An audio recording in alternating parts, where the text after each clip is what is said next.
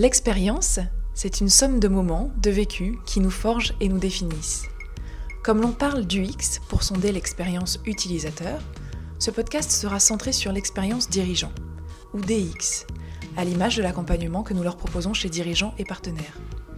DX, c'est une plongée dans les moments de vie qui ont transformé les parcours de ces dirigeants. Avec leur coach, ils nous confient les moments de bascule et parfois même les épreuves qui les ont fait devenir les femmes et hommes accomplis d'aujourd'hui. Merci Emmanuel d'accepter de partager avec nos auditeurs ton aventure entrepreneuriale. Merci Véronique de me recevoir ce matin. C'est une grande joie.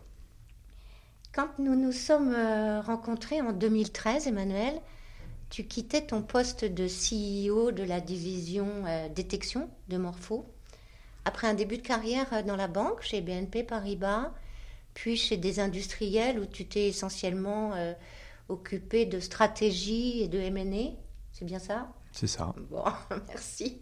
Euh, et hum, tu as aujourd'hui construit un groupe de presse dédié à la famille et à la jeunesse à la jeunesse peut-être plutôt et à la famille. Beaucoup à la jeunesse et en particulier pour les familles, puisqu'on crée du lien entre euh, les différentes personnalités de la famille, que ce soit les grands-parents, les parents ah, et les enfants. Le groupe s'appelle Unique Héritage Média mhm. et l'héritage, donc la transmission, c'est quelque chose qui est important pour, euh, pour moi. On verra que les valeurs hein, sont importantes et que euh, tout ceci fait partie de, de ton ambition. Donc effectivement, euh, nous avons le souhait, nous avons eu l'idée de te proposer ce témoignage parce que entreprendre, euh, c'est quelque chose qui, euh, qui habite un certain nombre des dirigeants que nous accompagnons chez Dirigeants et Partenaires. Certains en caressent l'idée, d'autres, moins nombreux, le réalisent. Et donc, ce que je te propose à travers ta propre expérience, c'est de visiter, d'aller voir ce que c'est que la fibre entrepreneuriale. Je suis ravi d'aller explorer ce chemin avec toi, euh, qui m'a accompagné euh, au début de, cette aventure. Alors, en effet, moi, je me replonge euh, quelques années en arrière et je, me rappelais, je, je, me demandais, mais quand tu es arrivé ici en transition de carrière, en fait, tu avais déjà cette, euh, cette envie d'entreprendre. Alors oui, effectivement, euh, quand on s'est rencontrés en 2013, euh, mon objectif, c'était de développer une stratégie, alors principalement à l'époque dans la culture et la jeunesse. J'avais plusieurs projets au feu. Toujours. Euh, la question, comme toujours, euh, quand on est entrepreneur, il faut savoir avoir euh, des plans B, différents chemins. et ça, on y reviendra également. puisque je pense que effectivement, c'est entreprendre, c'est c'est à la fois se projeter, mais sans forcément se dire quel sera le bon chemin. Donc, l'essentiel, c'est de connaître les chemins que tu peux exploiter et de savoir si tu vas aller jusqu'au bout. Donc ton idée, c'était la culture et tu mets en œuvre un projet qu'on pouvait qualifier de totalement fou à l'époque, hein, euh, de racheter, bah oui, un groupe de presse écrite euh, dédié à la jeunesse. Et puis avec des tas de titres, il y avait des tas de titres, et, donc c'était pas forcément l'industrie la plus en développement euh, à ce moment-là, mais déjà tu avais en tête ce que tu pouvais en faire c'est toujours le cas. Hein. C'est enfin, l'industrie de la presse est une, industrie qui souffre énormément. Euh, on a une décroissance régulière euh, des revenus, notamment publicitaires. Alors moi, la grosse chance que l'on avait dans cette activité de presse jeunesse, c'est que euh, seulement quelques pourcents du chiffre d'affaires étaient dépendants de la publicité. Mmh.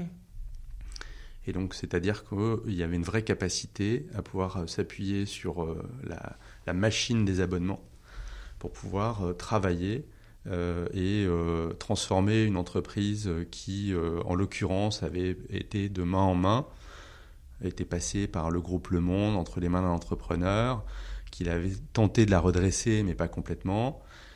Et donc se dire qu'il y avait quelque chose à faire. voilà. Après, je n'étais pas du secteur, et donc beaucoup de portes se sont fermées au moment de trouver les financements pour reprendre une entreprise qui en gros perdait un petit peu d'argent au moment où j'étais en train de la reprendre.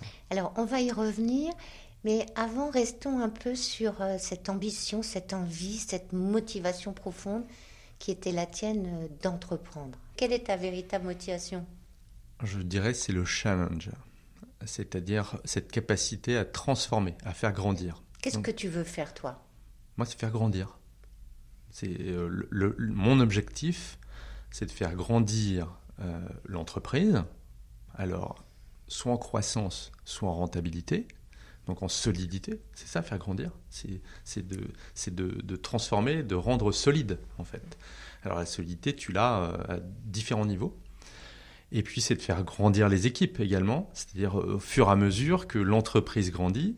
voilà, j'aime bien dire que je suis euh, révélateur de, talent. Euh, c'est pas le talent, c'est pas le mien, c'est celui de mes équipes, c'est celui de, de, nos produits, c'est celui potentiellement là effectivement des enfants qui vont être nos auditeurs ou nos, ou nos lecteurs. C'est vraiment d'aller chercher et donc de faire grandir. Je pense que c'est faire grandir, euh, c'est un gros gros moteur euh, chez moi.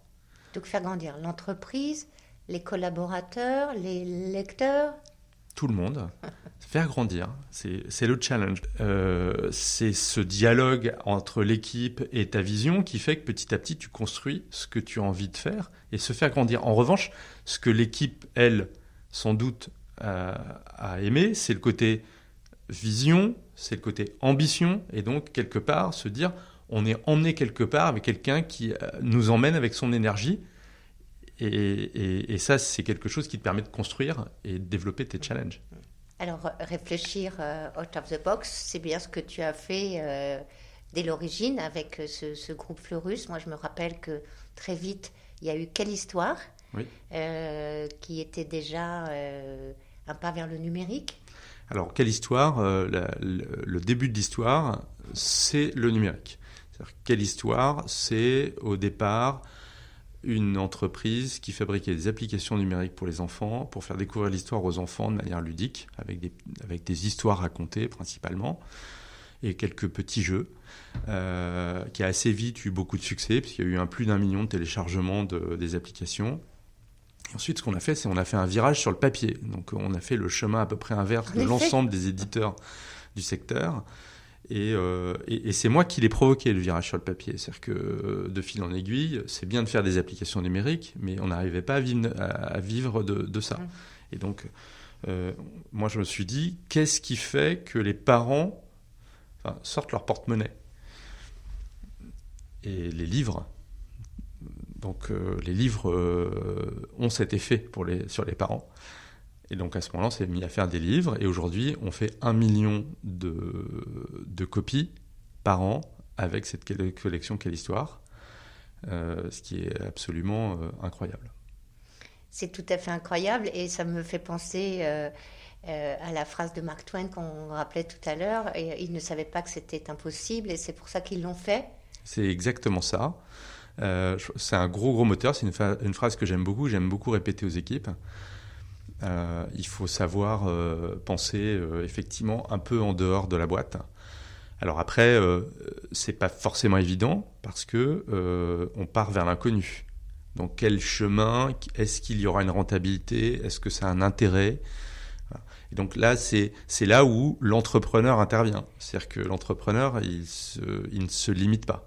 C'est là que l'entrepreneur doit être audacieux. Et visionnaire. Et visionnaire. Hmm. Voir euh, à, long terme. Euh. En fait, tu, tu, tu n'entreprends pas avec force euh, si, si tu vois pas loin. Parce que moi qui ai fait une école en militaire, pour lancer un projectile loin, bah, il faut prendre du recul, il faut, faut, faut, armer, et donc il faut beaucoup d'énergie pour envoyer le projectile loin. Oui. Et donc, ce qui fait également la force euh, de l'entrepreneur, c'est qu'il doit pouvoir avoir la capacité euh, de rester euh, orienté très fort dans une direction longtemps. Alors, il y a une question d'énergie et d'énergie positive qu'il faut avoir pour soi-même et savoir communiquer. où est-ce que tu la trouves ton énergie, toi, Emmanuel? Alors, où je trouve mon énergie je pense qu'elle est déjà pas mal enfouie. Oui. j'ai euh, je pense que je fais partie des enfants euh, qui, euh, vous savez, on, on, parle souvent des enfants qui sont un peu divergents, qui réfléchissent à 360. Moi, j'ai beaucoup d'énergie et je vais beaucoup dans tous les sens, donc j'explore, je regarde, voilà, et puis j'hésite pas à avancer à, plein de d'égards. Et en même temps, les études que j'ai faites m'ont justement appris aussi à me focaliser mmh. quand je sentais que bah, on avait un chemin. elle est là. donc elle est euh, également, je pense, dans euh, euh, ma famille. j'ai la chance d'avoir une épouse qui, elle me permet moi de me reposer. C'est-à-dire que quand, quand je, le week-end, souvent, je, j'en profite pour plutôt. je suis pas hyper actif non plus. C'est-à-dire que mmh. je me repose le week-end. Moi, j'ai des, je connais des entrepreneurs qui sont hyper actifs la journée, la semaine, et hyper actifs le week-end. Mmh. Ils s'arrêtent jamais, mmh. jamais. Moi, c'est pas mon cas. Ta famille est une source d'énergie. Donc quelque part, c'est une source d'énergie, c'est que tu, le repos est une source d'énergie. On a parlé d'audace tout à l'heure. Euh, entreprendre, c'est aussi euh, prendre des risques. Euh, moi, je me souviens que tu m'as fait un peu peur au moment où on travaillait ensemble parce que des risques, tu en as pris. Et des risques, c'est pas un secret, qui impliquait ta famille aussi. Ta famille t'a suivi à un moment où il a fallu se mettre un peu à la cape pour mmh. se donner des moyens euh, de, de, poursuivre. Oui, comme je le disais tout à l'heure, euh, se lancer quand on vient de l'aéronautique dans le secteur de la presse et que on cherche du financement, on a du mal à trouver du financement. Et donc ça a mis sans doute un an de plus que je ne le pensais initialement. Euh, toujours est-il que euh, j'ai trouvé un financement et monté le projet en un an et demi à deux ans. Avec le recul, tout le monde m'a dit mais c'est remarquable parce que en fait finalement euh, trouver de l'argent au démarrage, euh, c'est pas si simple. Et effectivement, donc il arrive un moment où bah, tu as des économies, mais tu veux les conserver pour pouvoir investir et développer les projets ambitieux que tu peux avoir. Et donc, euh, il faut faire comme dans n'importe quelle entreprise, tu réduis tes dépenses. Parce que si tu veux aller loin, tu ménages ta monture. Et effectivement, j'ai eu la chance euh, d'avoir euh, une famille qui a qui a accepté de, de suivre l'aventure. De déménager. De déménager. De quitter sa vie parisienne. Exactement, tout ils ont tout, les enfants ont lâché leurs copains, l'école qu'ils adorent. Alors on avait juste sécurisé à l'école le fait qu'ils puissent revenir. Voilà, mais quand même un an. Euh, et donc un an, euh, un an, on est parti, on a quitté Paris, on est parti en province. Euh, alors dans le sud de la France, c'était très agréable, sans doute, sans doute bien, mais quoi qu'il en soit, c'est un changement assez sharp. En effet, oui. Et c'est vrai que tu, tu, tu m'avais fait la remarque, parce que je te, je te l'ai annoncé en disant, bah, on a pris la décision. Et moi, j'avais pas le choix. Et tu as dû faire face à des problèmes de trésorerie euh, monstres. Oui, alors je pense que ça, c'est le lot de tous les entrepreneurs. Euh, c'est de se dire que dans trois semaines, il n'y a plus d'argent dans la caisse. Et effectivement, ça m'est arrivé en, donc, à un moment dans, le, cours de, mon projet de, l'aventure euh, d'Unique Héritage Média. Euh, et en fait, à ce moment-là, euh, je me suis dit, Madaf est venu me voir en me disant à la fin du mois, ça va être compliqué. J'ai compris que ça va être compliqué si on n'a plus d'argent. et puis ensuite, j'ai réalisé que c'était un moment dans l'année par rapport au cycle d'exploitation d'entreprise où c'était un peu tôt euh, c'est-à-dire que non seulement on n'aurait plus d'argent, mais en fait on n'aurait plus d'argent pendant plusieurs mois et qu'on allait même euh, bien creuser euh, la terre. Et donc, et donc il fallait, il fallait instant, il fallait retrouver énormément de, enfin il fallait trouver des, voilà. Et en fait, c'est arrivé parce que j'ai fait une erreur, c'est que quand ton entreprise est en train d'être redressée en croissance, ben, tu as besoin de financer ton besoin en fonds de roulement. Et euh, ça, on me l'a dit après, euh, c'est un des problèmes de, de l'entreprise, c'est quand tu es en croissance, tu peux te retrouver avec à être short en, en, mm. en, trésorerie à certains moments. Euh, mais à ce moment-là, je le savais pas. Et, euh, et donc j'ai appris. Et qu'est-ce que j'ai fait? Eh ben, écoute, euh, ça a été très simple. J'ai découvert des ressources absolument incroyables. C'est-à-dire que d'abord, hein, on a essayé de voir où on pouvait décaler des dépenses, décaler des recrutements. et puis ensuite voir si on pouvait décaler des paiements. décaler les paiements, ça voulait dire payer les fournisseurs plus tard. Euh, payer l'État plus tard. Et donc, euh, de manière assez incroyable, à ce moment-là, je savais que l'entreprise était sur un bon trend. Donc, euh, tu, sais qu'elle mmh. elle est, elle est solide, finalement, en moyenne. Mais là, momentanément, tu as un problème. Et donc là, c'est extrêmement simple. J'ai appelé tous les fournisseurs et je leur ai tous demandé de décaler les paiements de un mois, deux mois, trois mois pour certains. Ils ont tous accepté tous. Parce qu'en réalité, quand tu es entrepreneur, en fait, tu as noué des liens avec euh, les gens avec lesquels tu travailles. Et euh, eux, pour la plupart, ce sont des gens qui sont totalement euh, capables de comprendre ce que tu es en train de vivre. Tu as dû faire preuve aussi d'un certain pouvoir de conviction. Sans doute. et tu as cherché de l'argent aussi? Et j'ai cherché de l'argent. Donc j'ai appelé des amis. je suis allé voir les fonds qui m'accompagnaient. et en leur disant, bah, on a besoin d'une rallonge. Euh, et voilà, et on est passé en comité. Bon, il se trouve que c'était un moment où effectivement tu es sur un bon trend de reprise. Les fonds ont souvent tendance à mettre euh, juste le strict minimum en investissement euh, pour se dire on verra si on a besoin de mettre une rallonge. Là, on est arrivé à ce moment-là et ils l'ont fait. Et je m'en souviens et je m'en souviendrai très longtemps. les fonds qui m'ont accompagné au démarrage ont su me faire confiance également de nouveau à ce moment-là.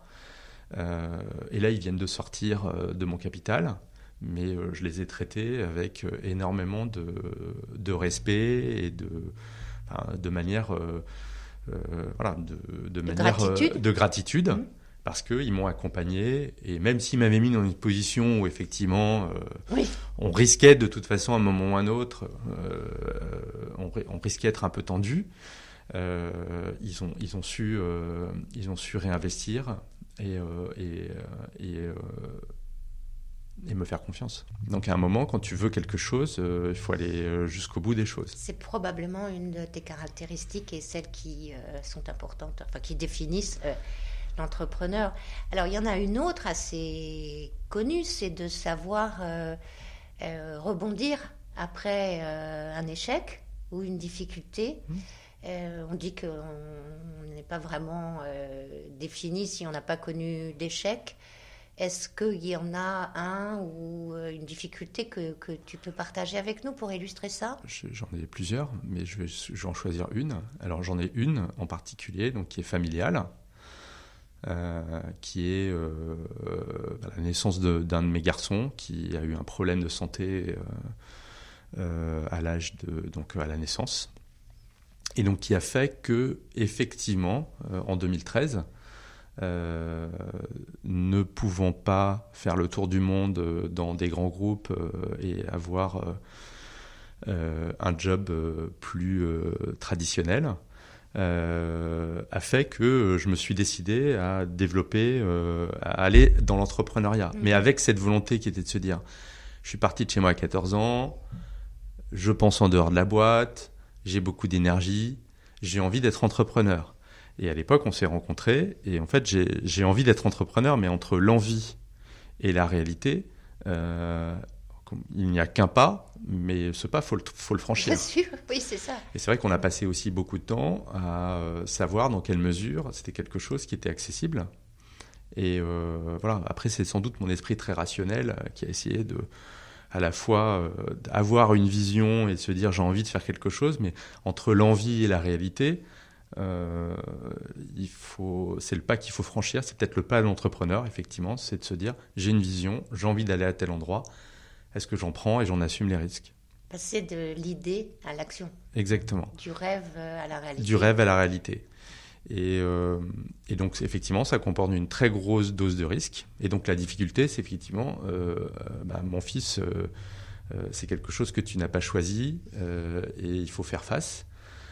c'est aussi là que j'ai appris à gérer très bien la construction de ma famille.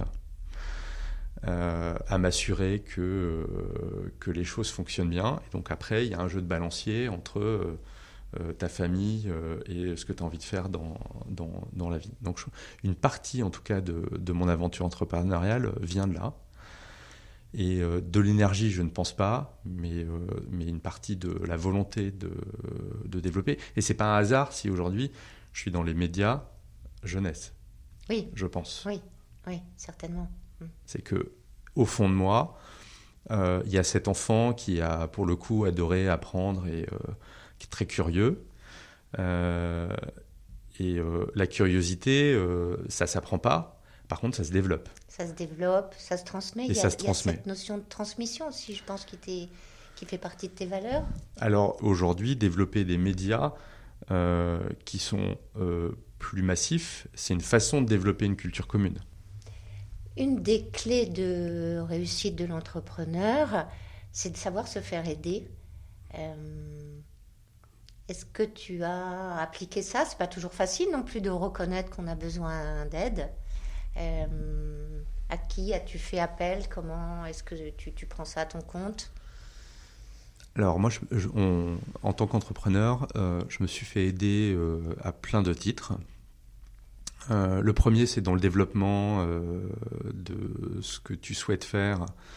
Euh, c'est de prendre appui sur les gens qui t'entourent. Mmh.